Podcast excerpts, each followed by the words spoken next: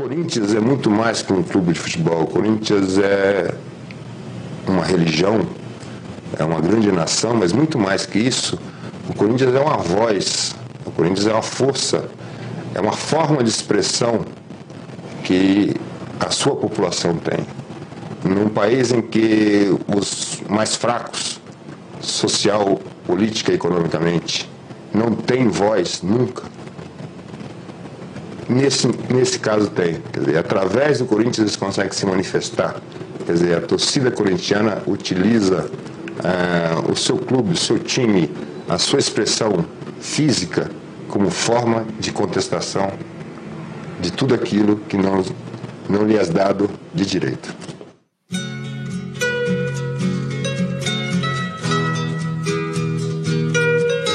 Então preste atenção nessa bosta aqui.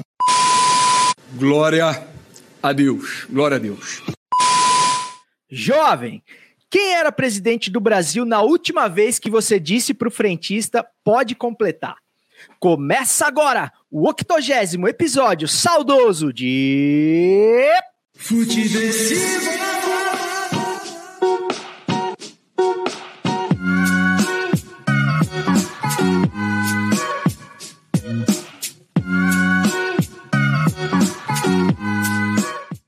Seja muito bem-vinda, seja muito bem-vindo. Eu sou César Cartoon e este é o Futiversivo de número, número 80, que chega com a casca cada vez mais grossa e a sagacidade de sempre necessária para sobreviver à Brasileia dos novos tempos.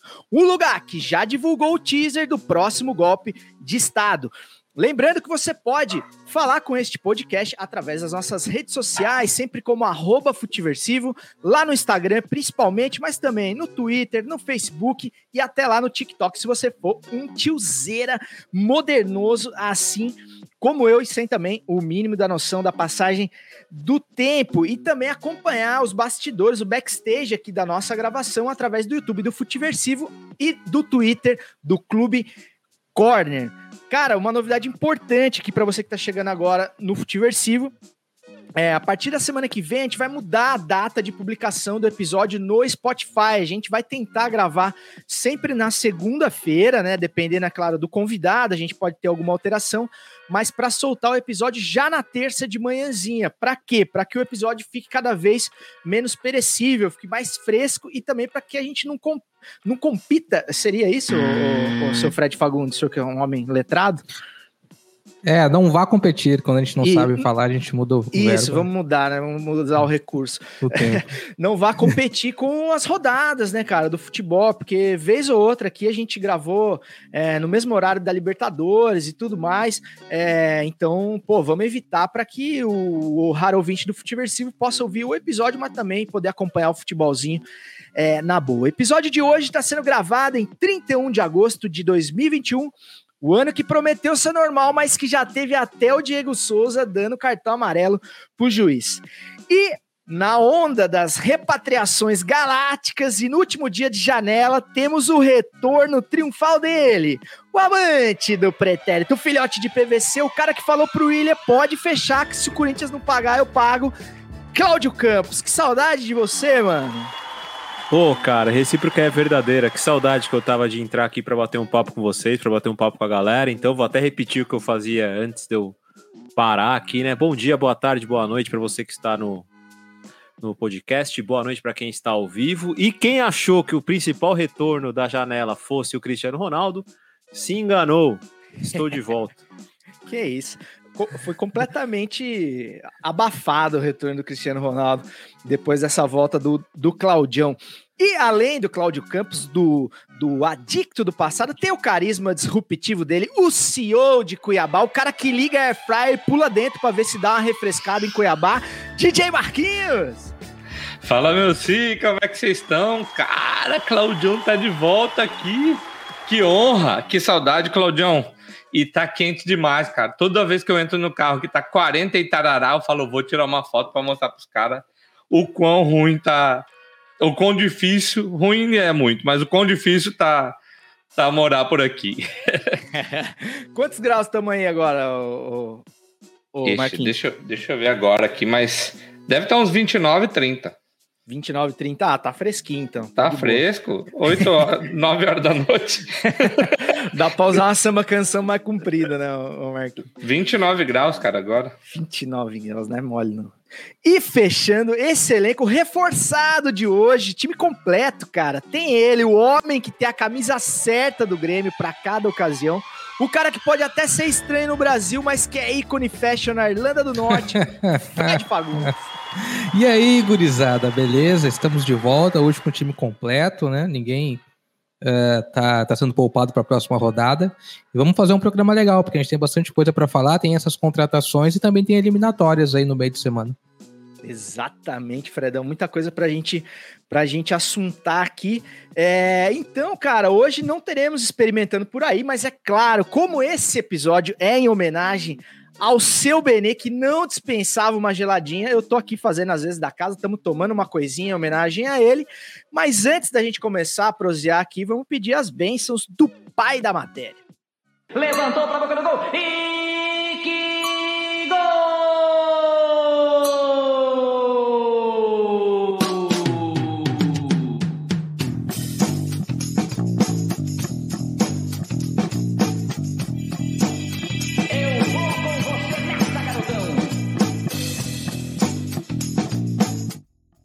sempre, sempre com as bênçãos do mestre Osmar Santos, o pai da matéria, o maior de todos, na minha humilde opinião, é que a gente dá início aqui ao nosso feijão com arroz, futebolístico ou não.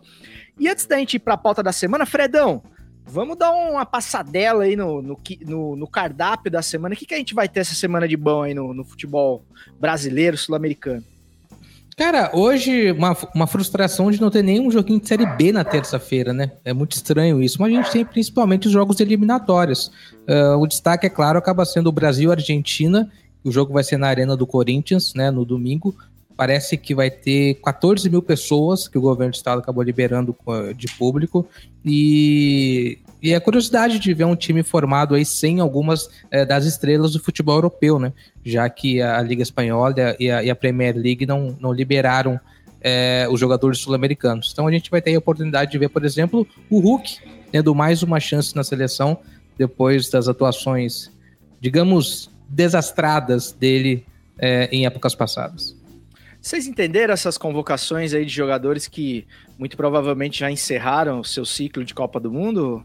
Não, cara, pra, pra, pra mim, assim, é, eu até tive conversas com várias pessoas em relação a isso. É, o Tite pode ter diversos defeitos, o Tite, até o staff dele, assim, mas o Tite não é preguiçoso. Então, quando o Tite convoca o Matheus lá do esporte, o garoto até recusa, porque ele sabe que ele vai ter mais espaço pela seleção portuguesa, mas ele está no radar.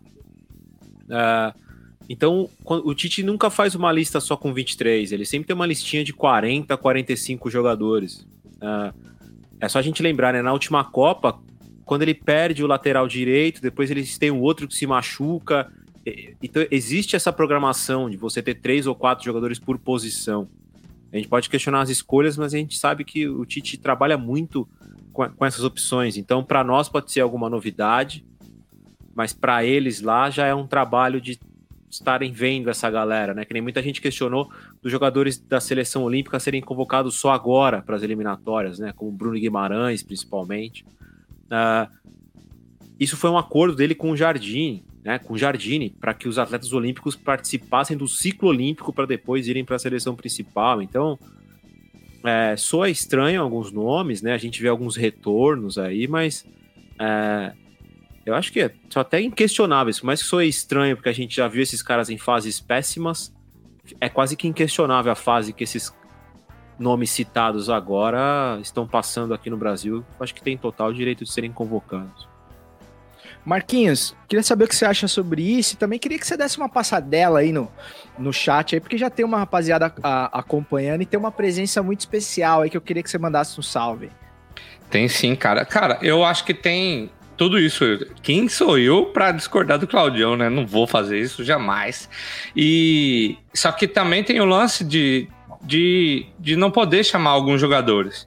E aí aproveita que como ele já tem esse, essas pessoas na lista dele, na, na lista além dos 23, eu acho que só, só oportunizou de, de trazer os caras.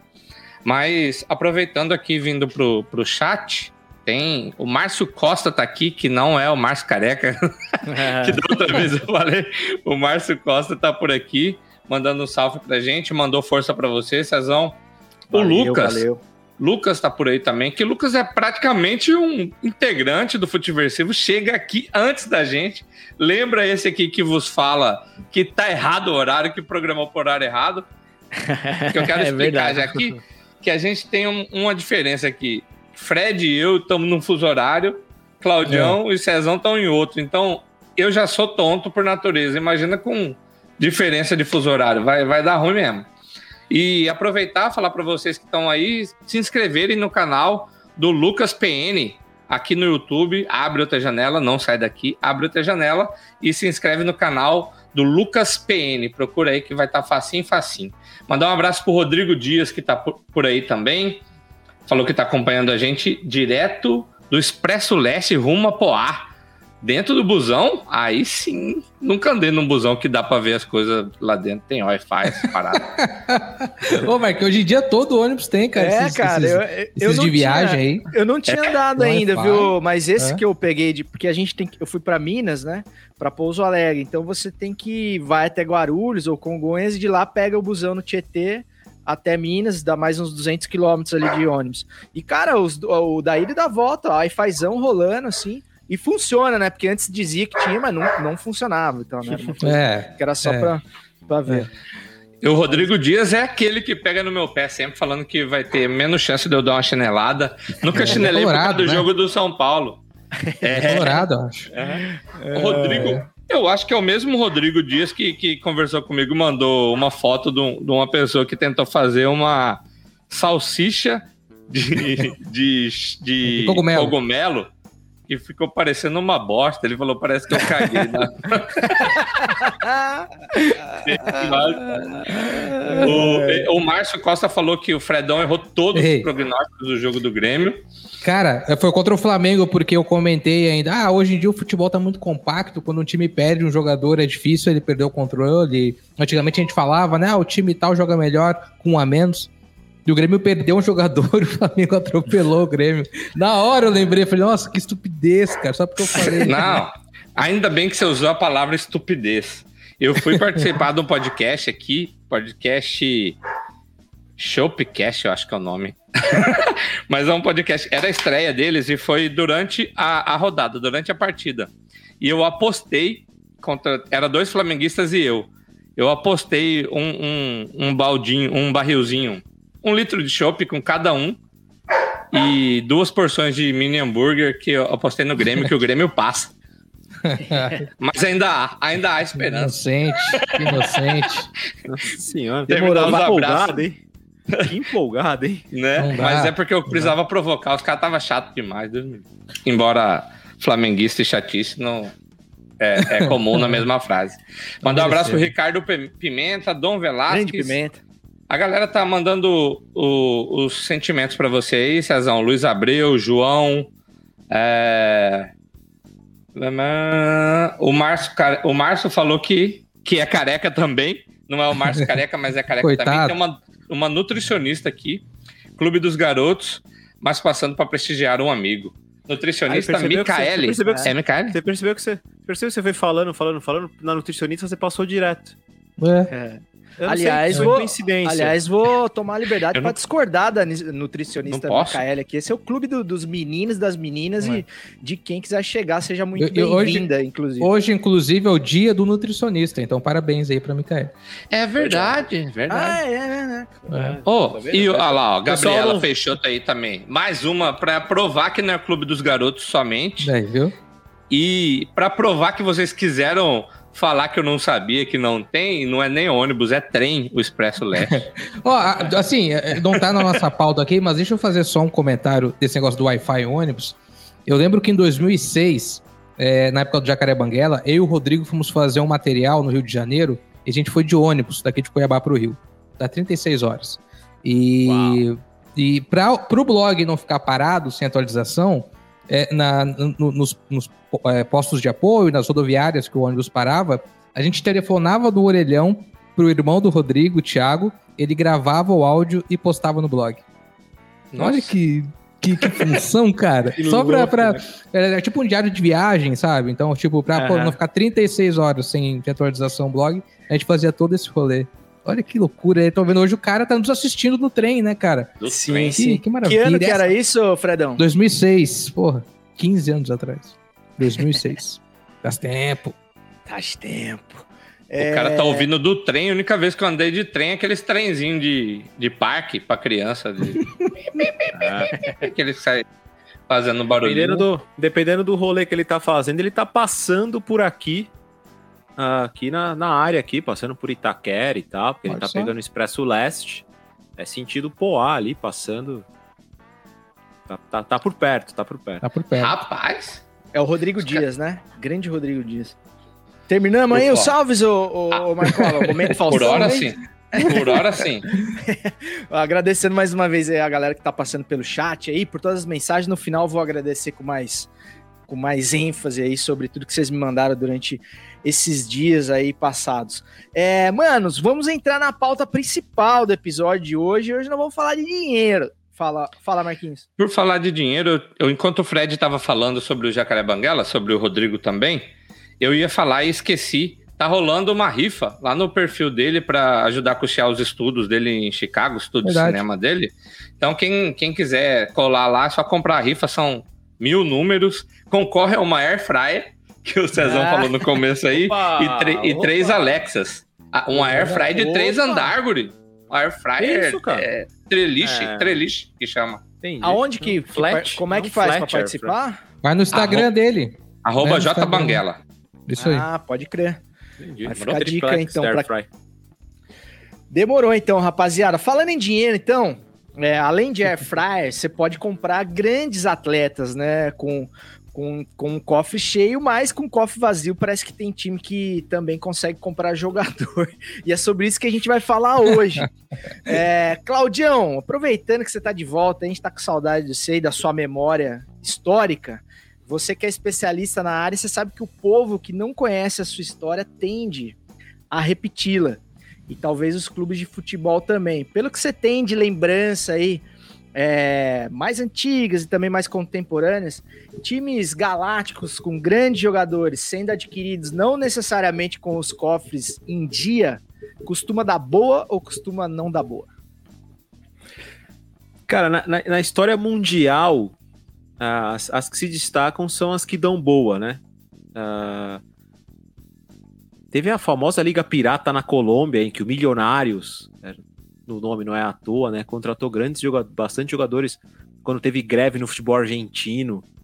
E teve uma liga pirata no futebol colombiano em que diversos jogadores foram para lá, entre eles o Di Stefano, que depois foi para outro time milionário, que era o Real Madrid, praticamente bancado pelo ditador Franco na Espanha. Ah, e aí, claro, coisas mais recentes aqui.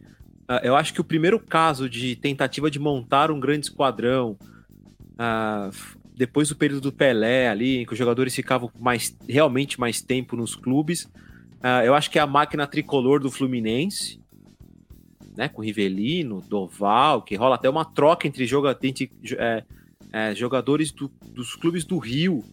E o, nessas trocas, sabe quando você tá brincando criança de trocar brinquedo? De repente um ficou com os brinquedos mais foda e os outros três se deram mal, assim. O presidente do Fluminense na época fez algo parecido, assim. Ele saiu fazendo troca e quando foi ver, ele tava com o Rivelino no time já trazido do Corinthians, eh, Doval, ele trouxe Carlos Alberto Torres, ele foi montando um timaço. ah, e, e- foi campeão carioca tal, perdeu pro Corinthians na invasão do, do, do Maracanã, então talvez no sonho, né, no primeiro, na tentativa, na grande tentativa, acabou não dando certo. Ah, o Corinthians pós período do Sócrates, com o dinheiro do Sócrates, ele chega a trazer o Hugo de Leon pro, pro Corinthians, é considerada a compra mais cara do ano, né, na mudança de temporada ali entre 84 e 85. Nesse Fred mesmo time veio Fagundes o Car- jamais perdoou o Hugo de Leon por essa. Nesse, nesse mesmo time veio o Carlos, veio o Dunga. O Dunga foi para esse time do Corinthians. Serginho Chulapa, que é até uma história interessante, porque é perguntado pro Hugo de Leon. Fala, qual centroavante você não quer marcar mais? E ele cita o Serginho Chulapa e o Corinthians o compra. Mas é um time que também não dá certo. E aí, passando mais se- continuando nessa, nessa história. Aí, aí começa a ter um monte, né? Que acho que é quando realmente o futebol vira algo capital mesmo, né? Uh, acho que quando a gente tem ali a transição, quebra de lei Bosman, uh, uh, que é a lei que praticamente deixa os jogadores com os passes livres, né? O jogador não pertence diretamente ao clube, né? Uh, muda toda a negociação quando abre o mercado europeu. E aí você também abre o mercado brasileiro para dinheiro estrangeiro, que a gente tem a Parmalat como experiência. E aí depois começa a ouvir alguns que a gente tinha pouca informação, né? Hicks Mills, uh, ISL, uh, MSI do Kia. Começa a vir uma turminha que é engraçado que a gente tira sarro, mas essa mesma turminha está na Europa. Né? A transação William-Corinthians que aconteceu essa semana tem envolvimento do mesmo que a Jorabchian, que tem porta aberta em diversos clubes da Premier League. Muito doido isso. Muito doido como dá voltas, né? Falando nisso, cara, eu. Uh, domingo agora não queria trazer essa triste lembrança pro Fred, mas o Corinthians visitou o Grêmio em Porto Alegre, e mesmo com a vitória, cara, quando eu vejo o Corinthians jogando em Porto Alegre contra o Grêmio, de shorts branco, camisa branca, meia preta, cara, me dá uma ruim, velho. Eu só consigo ter lembrança ruim. Pode ser 5 a 0 pro Corinthians que e as lembranças são do período pós é, Kia Jorabichinha. E trazendo aqui para o Brasil, Fred, é, cara, a gente está indo para dois, quase dois anos de pandemia, né? Então, quando paralisou o futebol no Brasil, sem torcida e tal, quebradeira nos clubes, é, o cenário era catastrófico, né? E a previsão da volta, mais ainda, né? Se, sei lá, em março, abril de, de 2020, te falasse assim, ó, quando a gente tiver mais ou menos aqui um ano e meio saindo da pandemia no futebol brasileiro, vão estar jogando Hulk, Diego Costa, Douglas Costa, William, Renato Augusto, Juliano, Dudu e tantos outros, cara. É muita loucura, né, imaginar isso, né, cara? Da onde que vem esse poder aquisitivo ou essa aposta de que esses clubes terão como arcar com esses compromissos? Pois é, cara, a, a, gente reclama muito da gestão dos clubes brasileiros, uh, mas grande parte dessas contratações a gente tem que ressaltar a criatividade dos dirigentes e também o trabalho para arrumar né, uh, a renda necessária para trazer esses jogadores. Uma coisa que para mim fica claro é a não dependência dos clubes com a renda de torcida saca? Porque a gente esperou muito isso, já os times sem torcida no estádio vão quebrar, vão ter seus problemas, não vai ter a bilheteria dos jogos e tal. Os jogos continuam acontecendo e os patrocínios continuam surgindo, as cotas de TV continuam sendo pagas, as premiações de Copa do Brasil, Libertadores continuam altíssimas. Então é, é surpreendente, assim. Eu acho que a grande novidade acaba sendo essa, que essa dependência que a gente imaginava de renda, de bilheteria, ela não existe exatamente. E alguns times trabalharam muito bem a questão dos sócios, né?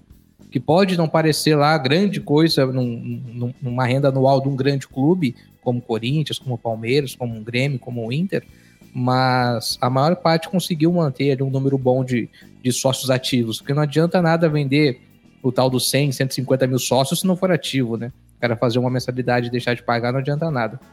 Então é, eu, eu acho que, que a grande resposta é essa. Eu acho a, a, a, parte de criatividade dos dirigentes conseguir trazer esses jogadores. Alguns vieram com salário baixo, né? Um salário bem mais, é, bem diferente do que é, poderiam continuar na Europa. O Douglas Costa é um, é um, caso, o Tyson é outro, que tinham até mercado ainda na Europa, mas vieram com salário baixo. E essa não dependência da bilheteria. Marquinhos, você acha que o teu o teu São Paulo se encaixa nesse perfil aí também, cara. A gente teve uma grande contratação um pouco antes até, que foi a do, do Dani Alves. E agora o Caleri, enfim, outros nomes. E o próprio Crespo, né, cara, que é um treinador assim que, pô, chama muita atenção aí. É, você acha que o São Paulo também tá fazendo uma gestão assim responsável dessas contratações ou pode dar ruim mais para frente? Cara, eu acho que no caso do Daniel Alves tem não tem tanta responsabilidade assim. Eu acho que é mais aquela aposta para ver se dá o boom, saca? Mas nas outras contratações, eu acho, eu acho que, o, que tá um pouquinho mais pensado, assim, sabe? Tanto que o Cagliari e o Gabriel Neves, Neves, Isso. né? É E o cara do Gabriel Zenon, Neves- né? O filho do Zenon. Exatamente. Igual o Zenon, é impressionante, cara. Os caras só vêm no apagar das luzes. Tipo, é a última op é a opção deles. Porque os outros times não, não ofereceram o que, o que eles queriam. E, e aí o São Paulo conseguiu entrar na, na, na negociação. É, eu, eu acho que. Eu, eu, eu tenho receio de falar que tá fazendo uma boa gestão. Porque vem de um caminhãozinho de merda, né? Faz hora que tá fazendo merda e aí não sei se, se dá pra apontar isso ainda. Ô, ô Claudião, e no caso do Corinthians, né, cara, o exemplo do Corinthians talvez tenha o que tenha sido o que mais nos chamou a atenção, inclusive a, a pauta do episódio de hoje é inspirada porque é muito surpreendente, né? Um, um clube que começou a temporada com as previsões catastróficas que a gente tinha, com um elenco, porra, com como é que chamava lá o Otero e, pô, assim, nomes horríveis, assim, caras que nunca teriam condições de vestir a camisa do Corinthians. Do nada, né, cara? Você consegue conceber essa engenharia financeira, que eu não sei de onde vem essa inspiração, e aí o, o time sai contratando. É, não sei se realmente se trata de um planejamento ou de algo que, que, que foi decidido ali, meio que na, na aventura. É, inclusive, eu tive cuidado de ouvir hoje o, o, o GE Corinthians, né? E, e além da empolgação ali dos, dos podcasters, claro, né? Com a chegada desses reforços, como não se empolgar, eles também entrevistaram e ouviram o Wesley Mello, que é o, é o diretor financeiro e tal do clube.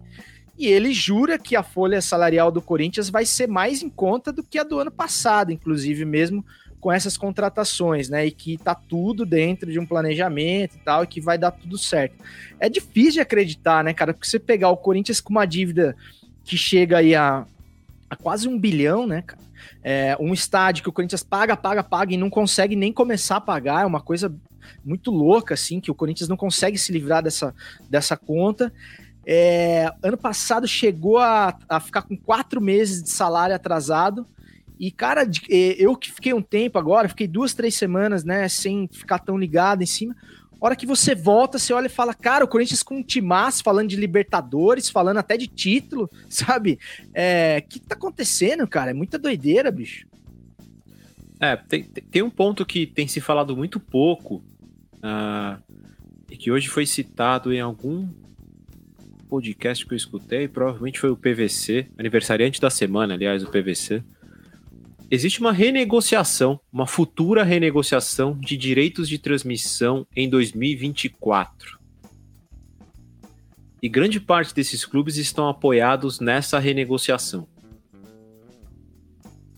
Tá? Então isso tem, tem um pouco disso também.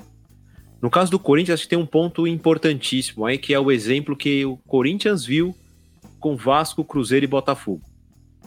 Porque a partir de 2019, né, o, o time que cai para a Série B, ele não recebe mais o primeiro ano como se ele ainda estivesse na Série A, como foi até 2019. Acho que foi até 2019. Ou seja, tem, o- vou dar um exemplo aqui do Vasco. O Vasco recebia 60 milhões de TV, ele passa a receber 8. Então o Corinthians ele prefere, numa jogada de risco, fazer essas contratações para tentar uma vaga na Libertadores e com a receita da Libertadores tentar equilibrar, do que correr qualquer tipo de risco de ser rebaixado, porque provavelmente, do jeito que esses times grandes estão descendo, eles não sobem no próximo ano como era tão comum, graças a essa verba acima dos outros que ele tinha para disputar a Série B. E aí tem uma coisa que é interessante, né? O Corinthians, ele, há três rodadas atrás, né, quando você deu essa desligada, o Corinthians era décimo segundo. Hoje o Corinthians é sexto. Isso significa 8 milhões a mais no fim do campeonato. Então tem esse ponto também. Além da vaga na Libertadores, a colocação no brasileiro. Né? Então isso vai te dando mais força. Então é o seguinte, cara, os times estão percebendo que se eles não ficarem entre os top 6, não jogar Libertadores, não conseguir dinheiro de Libertadores, não ganhar um torneio, né? A Copa do Brasil paga muito bem. E se você ter os mesmos dois ou três times vencendo esses mesmos torneios, isso vai criar um buraco entre os times e vai ser difícil reverter. Então acho que seja de qual for a maneira, né? Com mecenas, sem mecenas, com empréstimo, sem empréstimo, a loucura aí de fim de janela desses times foi: eu tenho que chegar o mais perto possível, acho que principalmente hoje, né? De Flamengo e Palmeiras, para ter um time competitivo para tentar ganhar campeonatos e ficar perto desses caras. Senão eu tô perdido. Vai, vai criar um buraco aqui que eu não consigo mais chegar perto. Então acho que a, a ação do Corinthians foi muito nesse sentido. Fredão? É, eu acho que esse ponto que o Claudião tocou é essencial. Uh, a perca do Corinthians de protagonismo para o Flamengo e para o Palmeiras. Não jamais em relação ao que ele significa ao futebol, mas em competitividade mesmo né? Quando você falava em grandes campeonatos, ou quando há 10, 15 anos a gente temia o Brasileirão virar um espanhol, era virar um Flamengo e Corinthians, Flamengo e Corinthians, Flamengo e Corinthians campeão.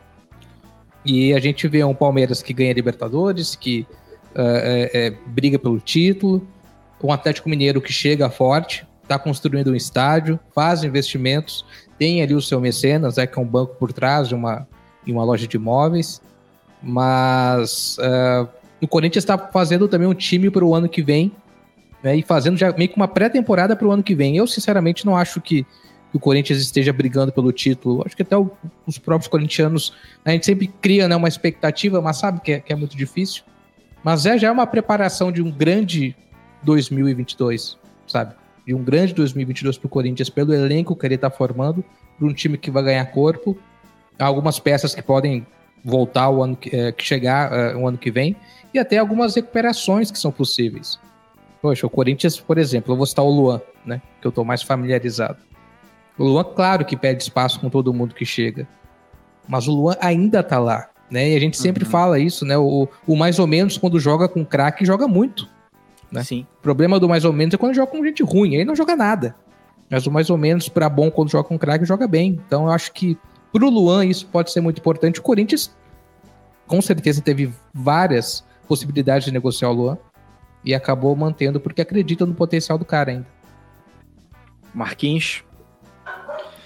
Cara, concordo plenamente com, com o que vocês estão falando. E na hora que o Claudião estava falando sobre a, as premiações, que a diferença do, do Corinthians que estava em 12 e agora está em sexto, acontece até ali para trás. É, que falando aqui do Cuiabá, por exemplo, eles. O Jorginho é, disse que queria terminar com 24 pontos a primeira, o primeiro turno. Ficou um pouquinho mais difícil, que agora é contra o Santos, precisa ganhar do Santos para conseguir esses, esses pontos. Mas na cabeça dele, ele já tá prioridade 1, um, se manter na série, na série A, e a prioridade 2 já é beliscar uma vaga na Sul-Americana, que é meio que tipo, ficou na Série A, já tá na Sul-Americana, né? Dois, é, três, tem, tem só ficam um de fora. Ali, né? É, é, uma coisa muito... Tem, já teve caso de ficar só um, um de fora. E a Sul-Americana também paga por partida. Paga 300 mil dólares por, por partida. Então, para esse tipo, principalmente para um time como o Cuiabá, já é um, um avanço de calendário e de, uhum. de recurso também entrando. Fez um investimento em sócio torcedor aqui, porque quando teve o acesso, tiveram vários, várias adesões de sócio torcedor. É, mas é o que o Fred... Cogitando já o estádio, né? Isso, cogitando é, o estádio. Aí teve a... é. é o que o Fred falou também. Uma coisa é captar esses sócios torcedores. Outra coisa é deixar, é fazer com que esses sócios torcedores uhum. se mantenham ativos. É né? muito difícil. É, eu, eu participei de uma, de uma ação que o Cuiabá estava fazendo no, numa feira que acho que até comentei. E aquela galera, assim, que aí com todo o olhar preconceituoso do mundo, assim, né? Involuntário, mas ainda assim preconceituoso, eu vi as pessoas passando e falava: não tem condição de, de, de assinar um sócio torcedor. Os caras sentavam, é, assinava sócio torcedor, comprava a camiseta e ia. De tão. Uhum. A, aquilo tava tão fer, fervoroso, assim, dentro do, da cidade, assim. Só que aí precisa manter isso. É. E agora o Cuiabá está fazendo algumas ações e eu acho que o caminho é esse. O, o, São Paulo fez isso durante um tempo, quando ia jogar no interior, ia com o ônibus do, do time é, para acolher a torcida ou captar mais torcedores, né? Eu acho que essa, essas ações, claro que na pandemia isso inviabiliza, mas isso precisa voltar a ser a ser é, e um, um, dos desafios do Cuiabá para o ano que vem também, independente de vai para uma Sul-Americana, se vai ficar na Série A ou vai jogar a Série B, é montar um time novo, né? Porque se tu olhar o time do Cuiabá hoje, é só empréstimo que acaba no final do ano, cara. É um apanhado de jogador que veio de clube que caiu, ou que é, fez uma boa campanha na Série B, ou, ou que o ano passado, sabe, foram dispensados por alguns outros clubes.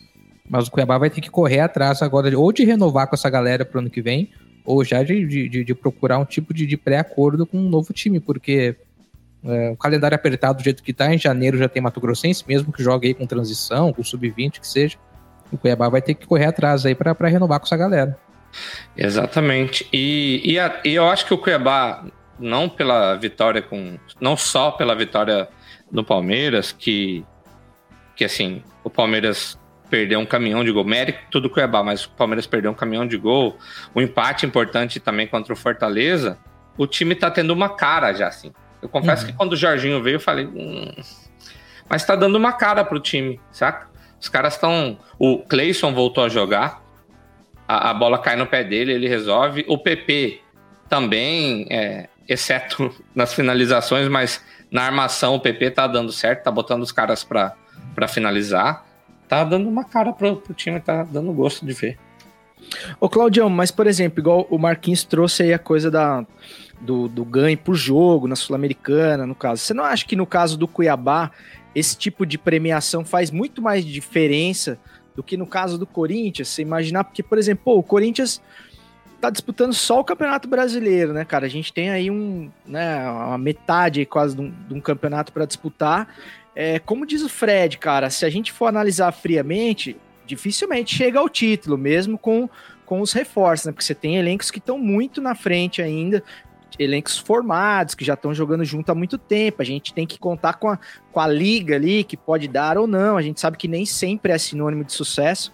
É, você acha que a conta fecha? Porque você pega um, um Luan, né? Não sei se é verdade, mas o Neto fala, pô, ganha 700 pau por mês, só o Luan. Você acha que, sei lá, 6, 8 milhões vai, vai fazer tanta diferença assim no final do ano? É, bom, acho que primeiro a gente tem que pensar que a conta não fecha nem no Paris Saint-Germain, né? A, a, conta lá também não fecha no verde. uhum. O Real Madrid, né? Porque é interessante, né? A gente tá falando do Brasil, mas esses times queriam há meses atrás aí fazer um torneio porque estavam todos em crise. Uhum. E aí, durante a crise, um leva o Messi, o outro leva o Cristiano Ronaldo, o outro tenta comprar o Mbappé, o outro tenta comprar o Harry Kane, todos que estavam em crise, problemas financeiros. Em, em, mas é isso, assim, é, não é para conta fechar. É, é, é, é, é para é para tentar chegar perto, porque a conta não tá fechando para ninguém, né? Quando a gente fala de dívida, uh, ah, a gente pode questionar tipos de dívida, mas se você entrar lá e dar uma olhada, o Palmeiras deve 560 milhões. Uh, o Flamengo tem lá seus 500 milhões para devendo também. São, são dívidas de coisas diferentes. Algumas são mais próximas de vencimento, algumas são mais distantes, mas elas existem. Ah, Claudião, então, foi uma. Desculpa te interromper, mas foi uma boa coisa que você trouxe, que era uma das perguntas que eu ia fazer. Eu já aproveito, já faço e você continua falando. Essa comparação com Flamengo e Palmeiras, né, que talvez tenha sido o grande motivador do Corinthians, né, se coçar e também querer fazer parte do clubinho ali dos, dos abastados. É, você acha que são exemplos parecidos?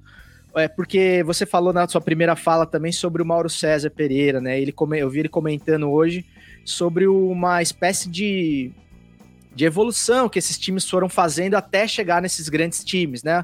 O Flamengo montando times mais modestos, aí teoricamente ajeitando a casa e tal, financeira, o Palmeiras também, para depois montar os, os super times. E ele colocando ali Atlético e Corinthians como os mais aventureiros, assim, de, de fazer essa mudança muito drástica, assim.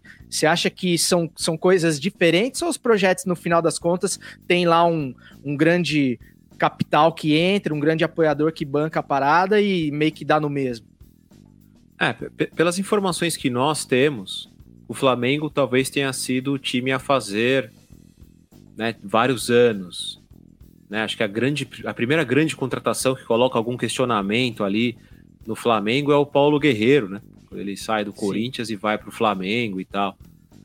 O Palmeiras é uma situação diferente, né? E assim, querendo ou não, já é uma coisa histórica, né? O Palmeiras teve a Parmalat no, em meados de 90 e nesse período agora, depois do rebaixamento né, em 2012, o Palmeiras tem um presidente que é um mecenas.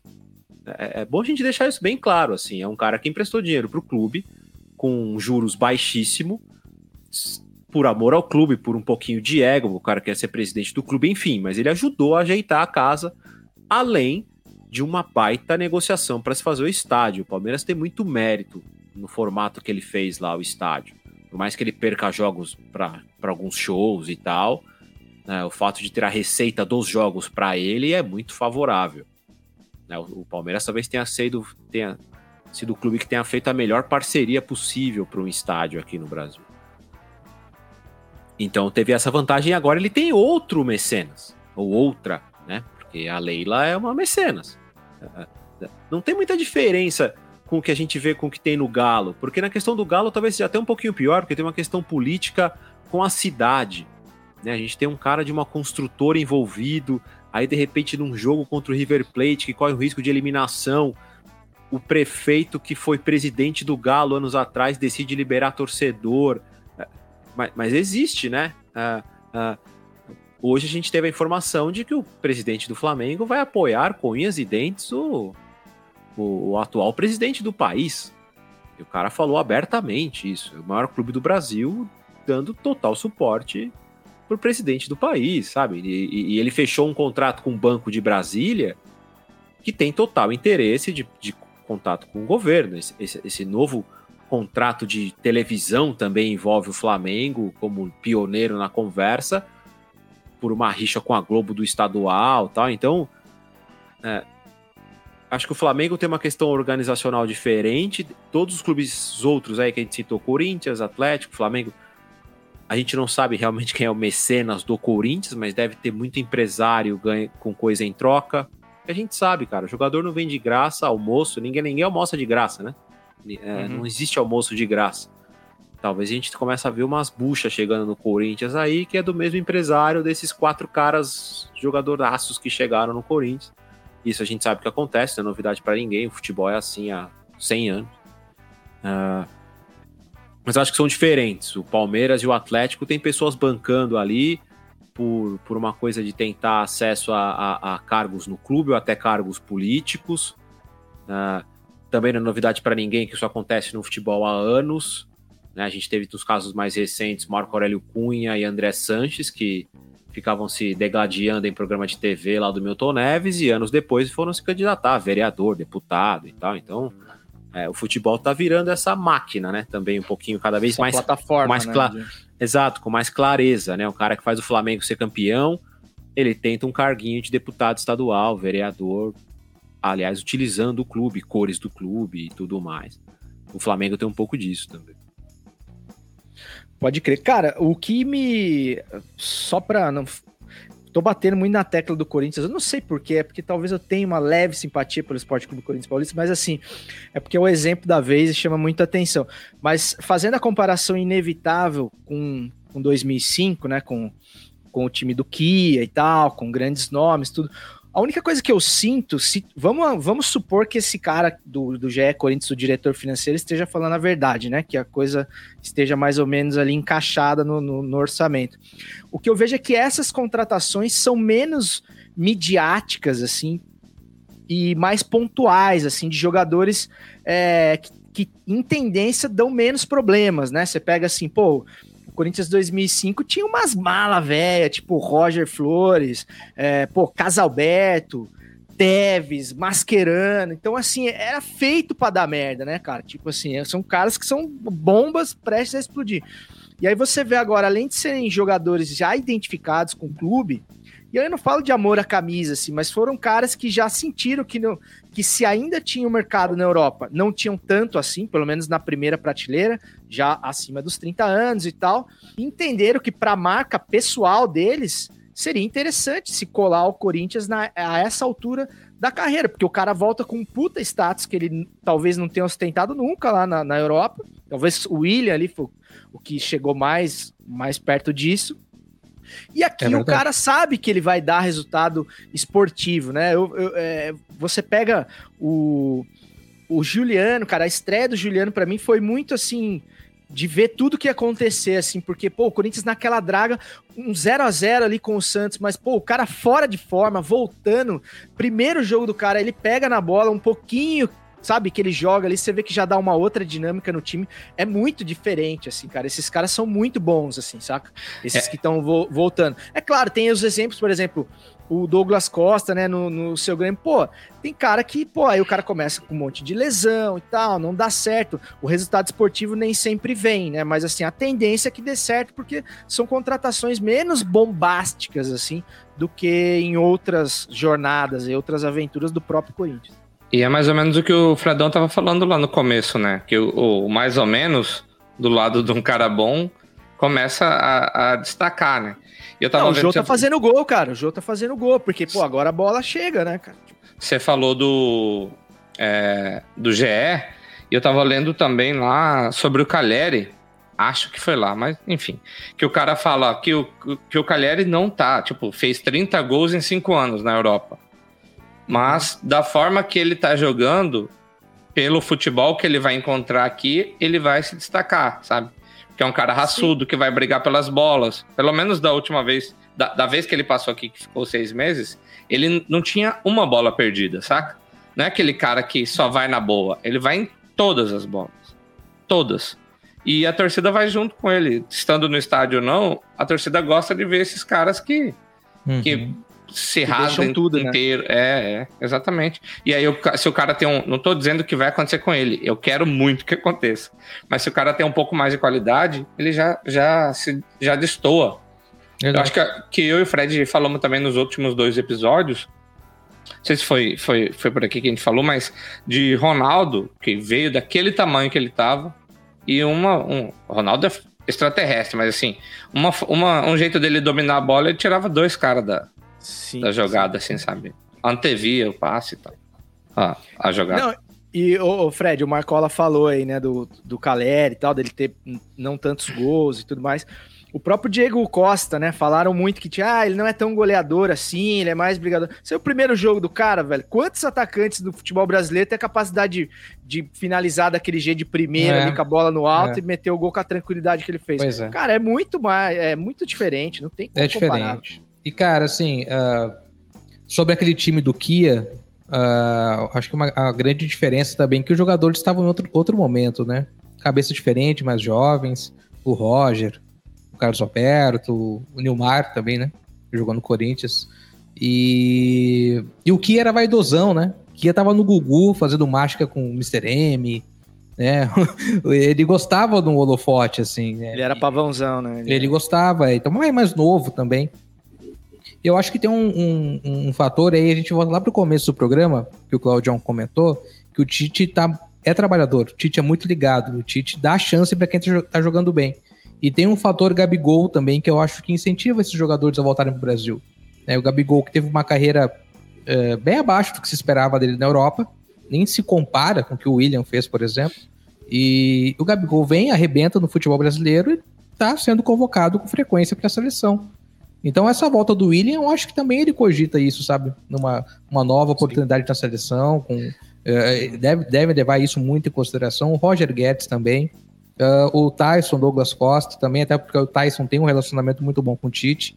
Mas sobre o Douglas Costa, o que eu queria comentar, não me aprofundar nesse tema, mas o Douglas Costas, é, é, quando ele volta para o Brasil, eu fiquei muito desconfiado, apesar de, de, de, de dar o braço a torcer, que ele é um bom jogador, porque no Grêmio ele não jogou bem. O pouco período que ele esteve no Grêmio. Teve, teve uma coisa de três ou quatro gols, uma coisa assim. Ah, agora, quando ele volta, ele volta, demora para pegar ritmo, começa a pegar ritmo. Naquele jogo contra o Flamengo, ele faz os melhores 30 minutos dele desde que voltou ao Grêmio e se machuca. Que é exatamente o que aconteceu com ele na Juventus, que aconteceu com ele no Bayern. Ele demora para pegar ritmo, ele pega ritmo, ele faz um, dois jogos bons e se machuca. E aí fica três, quatro meses parado. E aí demora para pegar ritmo, pega ritmo e se machuca. Na Copa do Mundo, ele se machucou no meio da Copa, cara. Sabe, um torneio de sete jogos. Então ele tem um problema físico crônico, que é histórico dele, em que ele não consegue tratar. Então é, é, é triste, né? Porque se esperava muito mais desse jogador. E por isso que eu não tenho muita expectativa de que ele pode pode render mais ao Grêmio.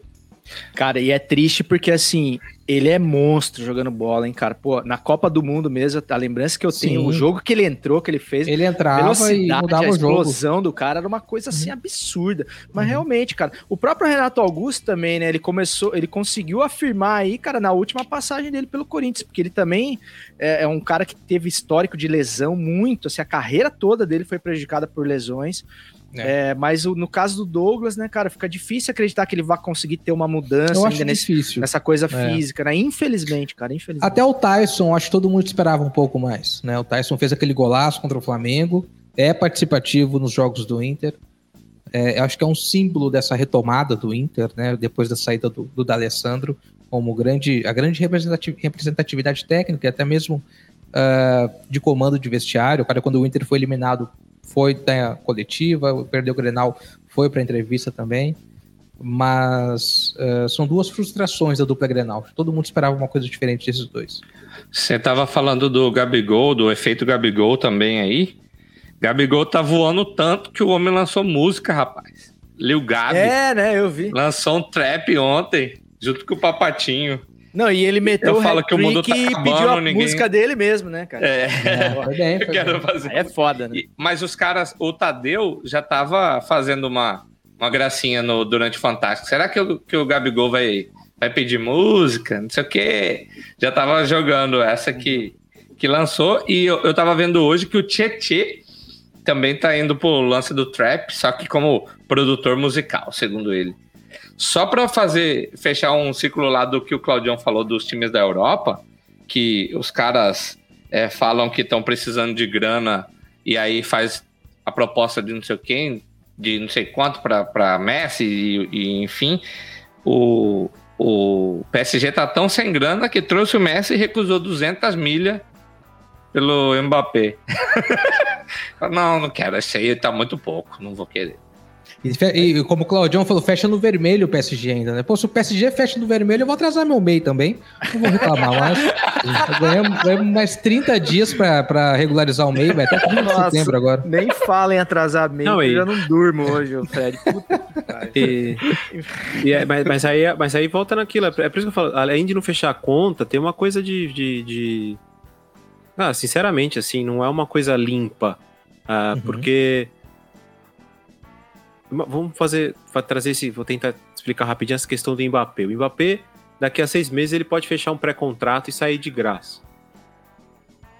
Aí você tem um time na Espanha, que não é um timeco, né? O, o elenco do Real Madrid hoje faz uma quartas de final de Champions. Chega, né? Até onde ele tem chegado depois que o Cristiano Ronaldo saiu. Ah, Aí eles querem comprar o cara que ele pode ter de graça daqui a um ano. Ele pode fazer um pré-contrato e tê-lo de graça agora. Gente, que dinheiro é esse, cara? E que conta é essa? Sabe? Tipo, O que, que esse É. cara vai ter que fazer nesse ano, né? Pra, tipo, porra. é, tipo, Tem que ser um ano Aí- aí- mágico, assim, né?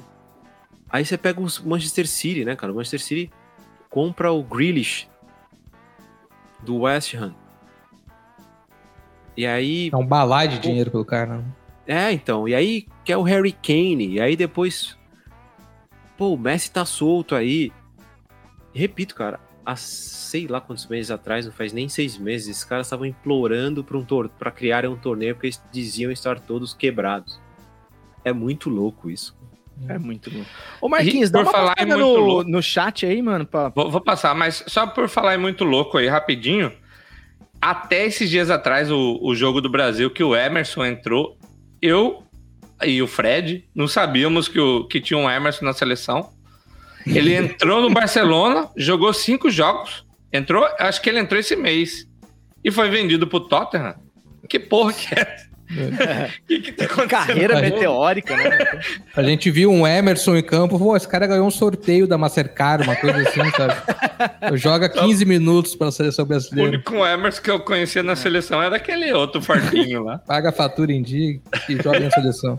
E lembrando sempre que o craque Neto nega a existência de qualquer jogador chamado Emerson, né? Pra ele é Hermes. Emerson. Hermes. Vamos passar aqui pelo, pelo chat. O Ricardo Pimenta falou que para ir para Sul-Americana é suave, é só ganhar um para o ímpar. É fácil, Já tá né? lá.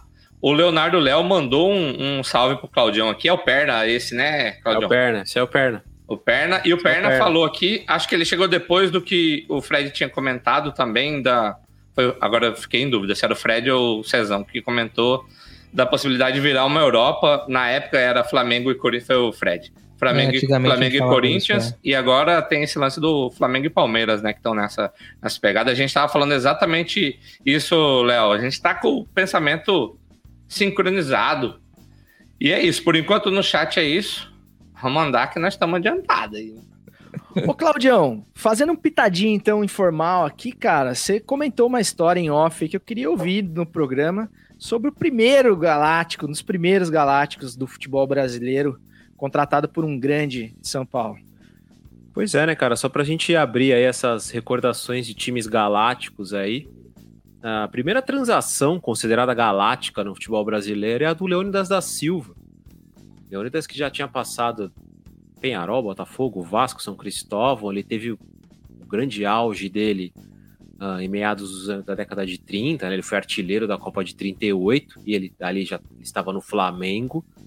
E ele teve alguns problemas sérios de relacionamento com o Flamengo. Ele chegou a ser- ficar preso por oito meses enquanto ele era jogador do Flamengo por falsificar o documento militar.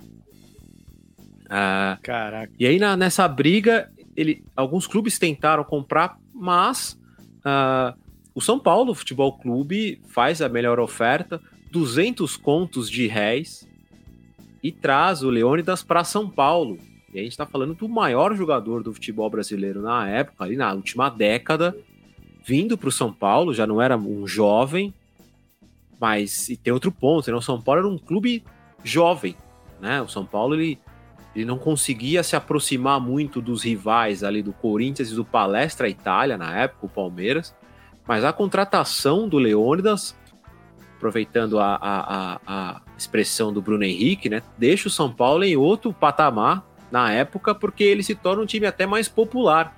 Porque ele era um time da elite, da burguesia de São Paulo. Os clubes que formaram o São Paulo Futebol Clube era uma junção de clubes de elite e a contratação do Leônidas da Silva faz com que o São Paulo é, co- comece a ter mais torcedores na periferia. Né? Vale lembrar que o Leônidas era um atleta preto, não sei se todos sabem, mas é sempre o, o chocolate diamante negro é feito em homenagem ao Leônidas da Silva. né? então ele é o primeiro garoto propaganda de futebol e tal, o primeiro superstar ali. Que a gente viu com o Ronaldo Fenômeno aqui nos anos 90, 2000, era o Leônidas naquela época. Então é, é- é uma contratação que muda a história do São Paulo Futebol Clube dali em diante. Ô, Fredão, tem algum outro exemplo aí que você lembra de, de time galáctico aí que te. dessas parcerias muito loucas aí que te, te remetem à memória? Cara, teve na, na virada do século, né, o Flamengo e o Grêmio com a ISL, que era uma empresa suíça, se não me engano. E o Flamengo abriu o cofre, o Grêmio também, não deu certo, mas o Flamengo contratou o Vampeta, o Edilson, lembra? O Gamarra, Sim, sim. Uh, fez um timaço, o Denilson também. E o Grêmio fez um time para aquela Copa João Avelange com, com dois argentinos que fizeram muito sucesso no River Plate, que foi o Amato e o Astrada. O Astrada principalmente, hoje é treinador lá na Argentina. Mas uh, o Amato chegou para ser o parceiro do Ronaldinho. A ideia era achar um parceiro para o Ronaldinho Gaúcho, mas acabou não dando certo. Eu lembro que foi o primeiro jogador de chuteira branca que eu vi. Eu achava o máximo o cara jogar de chuteira branca. E, e o, e o Astrada foi uma decepção, porque ele tinha sido campeão da América com o River, era jogador da seleção argentina e sofreu de depressão quando morou no Brasil. Então Caraca, ele, pouco tempo depois, acabou, acabou se mudando. O Paulo Nunes e o Zinho né, também foram contratados para aquele Grêmio é, de 2000. É, o Paulo Nunes voltou, acabou jogando como titular lá do Ronaldinho e o Zinho ficou aí depois para a Copa do Brasil de 2001 até voltar para o Palmeiras. É, eu acho que são dois times que me marcaram, assim, que foi aquela transição, né, do, do, uh, da Lei Pelé, né, do, como o Claudião lembrou no começo do programa, é, do passe livre dos jogadores, e aí né, surgiram esses, esses, essas parcerias não tão transparentes, assim, naquela época.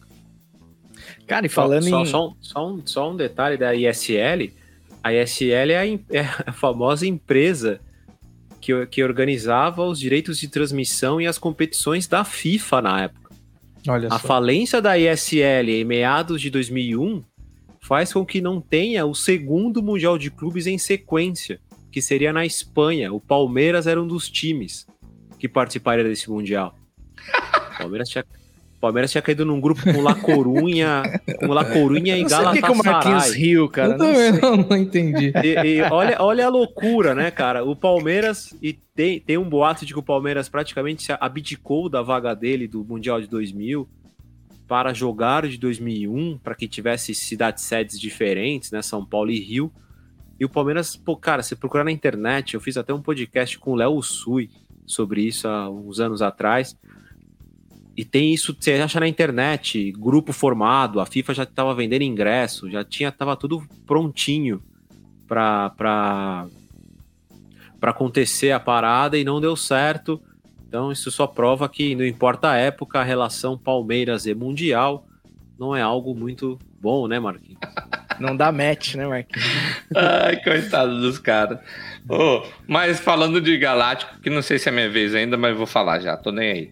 O... Eu lembrei, sua vez, eu lembrei do, do Flamengo de 95, cara, que tinha até musiquinha pro ataque dos caras. Era Sávio Aham. Edmundo.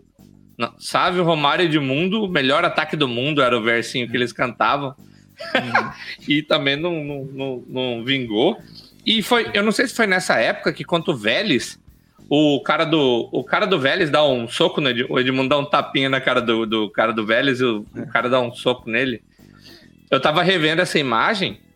Eu, eu vou- repetir, eu não sei se é de 95, mas o Edmundo é tão assim malandro no futebol que ele faz não sei o que na cara assim, ó. Aí ele faz tipo mostra pro cara, o cara vai olhar ele pá!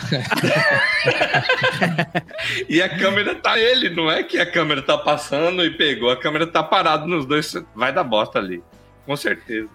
Cara, e aí daqui falou... a pouco a, a imagem abre assim, ó, passa só um baixinho assim, ó, dando uma voadora no, no cara. Máscara de ver. Pau quebrando. é estreia do, do, do, do, do Flamengo na Supercopa da Libertadores de 95. O jogador do Vélez era o Zandoná, que começa a briga com o Exato. Edmundo. Inclusive, essa história foi pitadinha do episódio É. 77, né, Fred? É que o Marquinhos não ouve o Futiversivo, sabe, Fred? Se ele Ah, tivesse ouvido, ele já, ele já teria Tem até, Eu uma, dessa... tem até uma E, ó, faixa na torcida do Vélez. E- e-. Eu ouço, mas eu, eu já falei que eu E sou vocês- o cara. Eu, eu fiquei feliz demais quando o Fred veio pra cá, porque eu sou o cara que não lembra a data. Então, qualquer coisa que eu soltar aqui, ele vai falar, foi em 92. Pô, mas, Mas sobre o essa história do... dupla- Pode, Fala, ir, pode fala. ir, César, desculpa. Não, só pra. Que o melhor dessa, dessa Edmundo e Romário aí é que teve um, tem uma coletiva de imprensa que eles cantam funk juntos. Vocês lembram disso? Sim, sim. Nós somos os bad boys, isso não tem nada a ver. É Claudião bizarro, também né, não cara? ouve É pitadinha, bizarro, né? o, o Futiversivo, viu, Bizarro, Fred? O Romário de óculos, cara, isso eu achava É, engraçado. Eu cara, falei agora da chuteira isso é branca. O Romário né? usava óculos. Aí um monte de jogador começou a usar óculos também, porque o Romário usava. Muito, muito E o, o, o Carter, né, cara, que teve aqui com a gente, parceirão do Fred e tal, e nosso também, ele tweetou essa semana que, a, segundo ele, a, a contratação do Romário em 95 foi muito maior do que a do Messi ou do Cristiano Ronaldo, enfim, um dos dois. E sei lá, queria saber o que vocês acham disso, porque de fato ele era o melhor do mundo na época e foi. A- acab- aca- acabou de ser campeão mundial, tetracampeão pelo Brasil e foi repatriado no ano seguinte pelo Flamengo, no ano do Eu só centenário. vou, só vou recomendar pra vocês que não contrariem o Carter, que ele já tá brabo lá no Twitter, porque Ah, a é. Fox Sport colocou qual o clube mais, o escudo mais bonito do Rio de Janeiro, aí tá do Botafogo e do Flamengo. Ele tá lá, sério que vocês estão perguntando isso? Tá puto lá. Indignado. Cara, assim, a, a contratação do Romário é maravilhosa. O cara chega como o melhor do mundo, campeão do mundo. Mas é o Romário voltando pro Rio de Janeiro, né? Não que Paris seja é, pior do que morar no Rio de Janeiro. Ah, mas é. é para aquele momento é, é espetacular. O Romário jogando no Flamengo, voltando pro Brasil e tal. Mas acho que não se compara. Não se compara a contratação do Messi, sabe? Com, indo para um PSG da vida. Ah, pela, pelo time que o PSG está montando, pelas possibilidades que ele vai dar de entretenimento, sabe? Isso que, o que significa é, de uma maneira mais midiática mesmo, do que o Romário voltando para o Flamengo. Eu acho que, o, que a contratação do Messi é mais espetacular. É, se bem que o Messi jamais vai gravar o funk dos Bad Boys, né? Então, como Não, não entretenimento, vai. talvez. Não vai. Cara, e É falando em. Rio de Janeiro, tem um outro time galáctico, cara, que eu tomei conhecimento, na verdade, através da série do Dr. Castor, que é fantástica a série do, da Globoplay, se não me engano, que é o famoso Bangu, né, dos anos 80, com Mauro Galvão, o Paulinho Criciúma, que é meu vizinho, que hoje mora em Coqueiros também, o, o Neto chegou a jogar nesse Bangu, enfim, vários outros nomes, o Claudião pode me ajudar a lembrar aí, e um time que, lev- um time que levou o Bangu à Libertadores da América, certo, Claudião? É, o- Você o tá falando é isso aí? Marinho, né? é- Marinho, é. Marinho, Marinho. Que faleceu recentemente, né? Sim. É, tem, tem o, tem o Moisés, Moisés Pancada, que jogou no Corinthians, e lá ele virou praticamente braço direito do, do Castor, né, cara? Moisés. Então, é, depois virou tre- ele era treinador desse É. time, Sim, sim. né? Do- Que doideira, né, cara? Pô, Ele era tipo o jagunço, assim, do Dr. Castor, cara, muito louco. Cara, Ele então, mas, é, mas cara é muito louco, né? É, é- é claro que tem a coisa caricata, mas vamos trazer para os dias de hoje. Quando você vê um shake no Stamford Bridge do Chelsea ou no, no- no Emirates Stadium, né? Ou você vê o Roman Abramovich. Cara, é a mesma coisa que o Castor sentadão no Maraca, É? sabe? É- é- é- é- Uhum. tem, a tem o mesmo sentido. E vou te falar, tem a mesma sujeira do dinheiro também É. nesses Exato, casos. sabe? exato. Muito doido. É que, como, é como o Fred disse, é que aqui no nosso caso tem aquele filtro quente, né, do Narcos, assim, né? É só isso que muda, né, o, o É, Fredão? só aquele filtro amarelo. Uma coisa engraçada do Castor, que eu não sabia, aquela imagem, ah, ele correndo atrás do árbitro, que sempre quando vão citar o Castor de Andrade acabam recuperando, foi num jogo de futebol feminino, né? Foi na final do Campeonato Carioca de Futebol Feminino, em que, em que o árbitro acabou marcando um impedimento, que não, segundo o Castor não estava impedido. E aí eles vão para cima do árbitro mesmo e, e- e o pau cena tora, né? Aquela cena é maravilhosa, cara, porque o árbitro apanha muito. Apanha muito mesmo. É, vamos tocar pro salves, rapaziada? Vocês têm mais Simbora. algum apontamento? Bora lá. Bora lá. Bora. Salve! Salves finais para finalizar aqui o episódio 80 do Futiversivo e pra gente também dar as nossas indicações de conteúdo aí. Tô muito feliz de ver o Claudião de volta aí. Também tô muito feliz de estar de volta depois de duas semanas. É, foi muito estranho, mas muito legal também ver o Futiversivo de fora, né? Assistir vocês e tal. Queria agradecer aqui também de público Fredão, Marcola, que seguraram a peteca aí enquanto eu tava fora. E queria agradecer, hoje eu não vou dar dica não, mano, quero só agradecer a todo mundo, cara, que me mandou mensagem, é, desejando o, o, o que fosse de melhor, assim, pro meu pai, pra recuperação dele.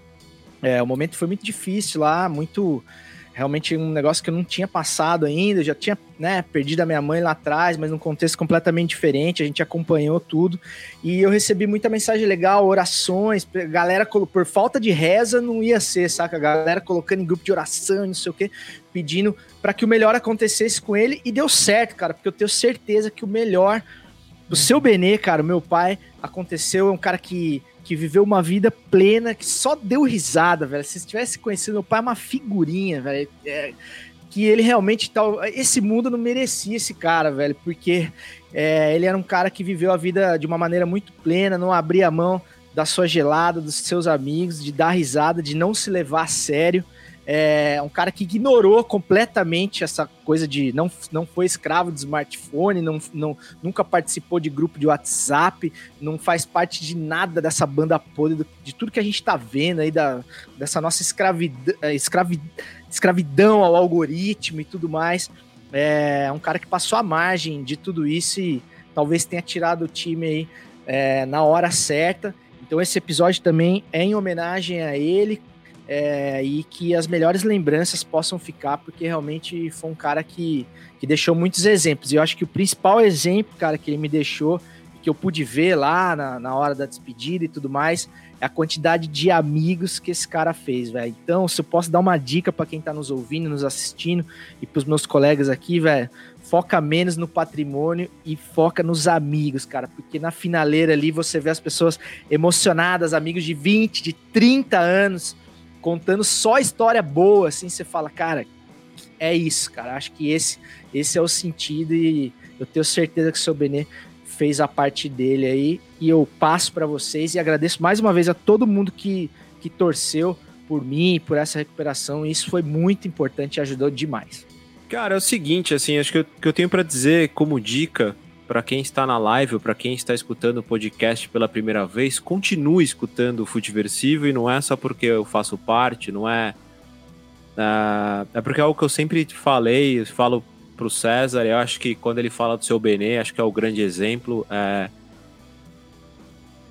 O, o César, quando começou a fazer essa parada, ele começou a fazer sozinho e eu a escutar. Eu sempre curti que nunca houve imposição de opinião e sempre rolou um diálogo, algo muito amigável, assim. Nós quatro aqui temos diferenças de alguns pensamentos, é claro que a base é bem parecida, né? eu acho que nós não estaremos aqui participando do programa juntos, mas uh, eu acho que é um programa leve. É, no momento em que tem muito podcast, e eu adoro essa expressão, porque é realmente uma cagação de regra, é uma imposição. É, tem muito jornalista fazendo isso, tem muito jornalista nessa coisa do, do caça-clique, que o cara praticamente rasgou diploma, que sabe, tá, a galera tá confundindo o que é comunicar, o que é bater um papo, o que é uma resenha com discussão em assistir ou comentar jogos com ódio. Então acho que quando o César dá o exemplo aí de fazer amigos e tudo mais, eu acho que essa é a principal proposta do Futeversivo.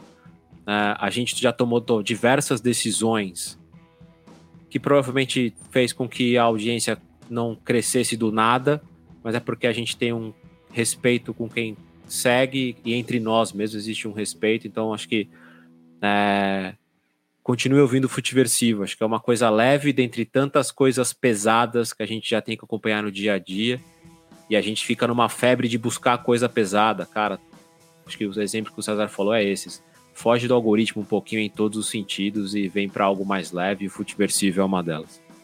Cara, é, Primeiro, no, no, salve final aqui, eu quero de novo desejar força pro Cezão, dizer que foi uma honra, assim, um desafio e uma honra também representar você aqui. É, a tentativa da, da leitura dos textos foi fracassada. gostei, foi gostei, mas, gostei, gostei, foi, gostei. Foi, foi de coração, assim, para deixar com a cara do, do Futiversivo. E eu queria dar dois, dois quem dicas em dicas tá ótimo, né? o primeiro é voltar a falar pra galera se inscrever no canal do Lucas PN. Vai lá, inscreve no canal do cara, ativa o sininho. Se inscreva no nosso canal também. E eu quero dar uma dica que eu recebi hoje à tarde, a dica aqui, no nosso grupo do, do, do WhatsApp, é, de quem tiver por Pouso Alegre, de visitar ah, o circuito de bares do Jardim Olímpico. Do Jardim Olímpico, eu mudei de tela aqui para achar do Jardim Olímpico. que assim que eu for a, a, a, a Pouso Alegre, eu vou conhecer esse circuito de bares e fazer o circuito todo. Viu? É só não, copo não. sujo, Gra cara. Mas é assim que é bom, eu vou lá. Futeversivo de lá, gravaremos Aí, de lá. Então toma, então toma. Aí fazer lá. espera nós. Exper experimentar todas as cervejas, todas todas as cervejas de lá. Exato. Fechar, uh, agradecer a todo mundo que nos ouviu até agora e reforçar muito essa palavra do, do, do Cezão também. Do, do, do, do Cezão e do Claudião. Uh, o Futiversivo tem esse papel de não cagar regra, né? De ser uma companhia para você que está aí no rolê, no trânsito, no metrô, eh, na função, de bater um papo mesmo, de, de trazer informação e de, de levar um pouco de alívio aí nesse, nesse tanto de notícia ruim, né? No, semana passada eu indiquei a Ted Laço, né? Aquela série da Apple TV. Uh, eh, e viralizou, por, por curiosidade, essa semana, um frame do episódio passado em que uma psicóloga pergunta para ele como que você está? E ele responde, bom, estou lidando com a, a péssima a sensação de entender que, em que mundo que eu estou vivendo, tipo uma coisa assim, né? Como é que eu vou te falar que eu tô bem, né? Se eu sei o mundo que eu vivo. E a gente não precisa esquecer o tempo todo, né? Do que, que a gente tá passando, mas a gente precisa aí durante, durante o dia de algumas horinhas é, dessa companhia, desse bate-papo. E a indicação que eu dou também para quem produz conteúdo é essa: acredite no que você fala, acredite no que você produz. Não tenha pressa, principalmente. Né? Como, como o Claudião comentou, o César começou sozinho e aos poucos a gente foi conquistando o público, conquistando ouvinte, galera que se programa para nos acompanhar ao vivo, galera que cobra quando o programa é, não está no Spotify. E isso acontece, cara, quando isso acontece é muito legal. Quando você tem esse retorno assim por algo que você acredita que você faz, é que você está no caminho certo. Então, se você gosta é, do, do, que você produz, acredita que uma hora vai. Não tenha pressa. Não tenha pressa que uma hora você vai ser reconhecido. Mas, da hora demais. E, e, acreditar, inclusive, nos erros, né, cara? Essa uhum. coisa, a força do errar ali ao vivo, com a humildade de ser corrigido, de ganhar um toque ali. E, e acho que isso a gente faz bem, modéstia à parte, assim, a gente tenta ouvir tudo que chega de fora, assim, para tentar absorver da melhor maneira e ir melhorando o conteúdo. E, e é louco, né? Porque essas pessoas Cara, eu, eu não conheço nem vocês, nem você é. e o, Mar, o Marquinhos e o Fred pessoalmente, cara, sabe? E muitas das pessoas que estão falando comigo ali, mandando força, e que eu tenho de fato uma certa intimidade, eu nunca vi pessoalmente. O próprio Claudião eu vi uma vez pessoalmente. Então, é, a, a internet também tem né, as, as, suas coisas legais, no, nos dá alguns presentes, assim. E é isso que você falou, Fredão. Tem que ter um, um certo período aí de alienação voluntária aí, porque, uhum. cara, essa pandemia mesmo é, é um eterno filme do Rock Balboa, né, cara? Testando uhum. quanto que a gente aguenta apanhar na cara e ficar é de pé, né, cara? Porque realmente eu jamais achei que eu fosse passar por tanta coisa nesses últimos dois anos, e mas nós estamos aí. Certão? É... Então, meus amigos, só me resta desejar ao raro ouvinte do Futiversivo um bom restinho de semana, desejando também que você não encontre nenhuma bala de fuzil no meio da sua feijoada. Até semana que vem, viva a vida e viva o seu Benê e segue o jogo! Nesta longa estrada da vida, vou correndo e não posso parar, na esperança de ser campeão,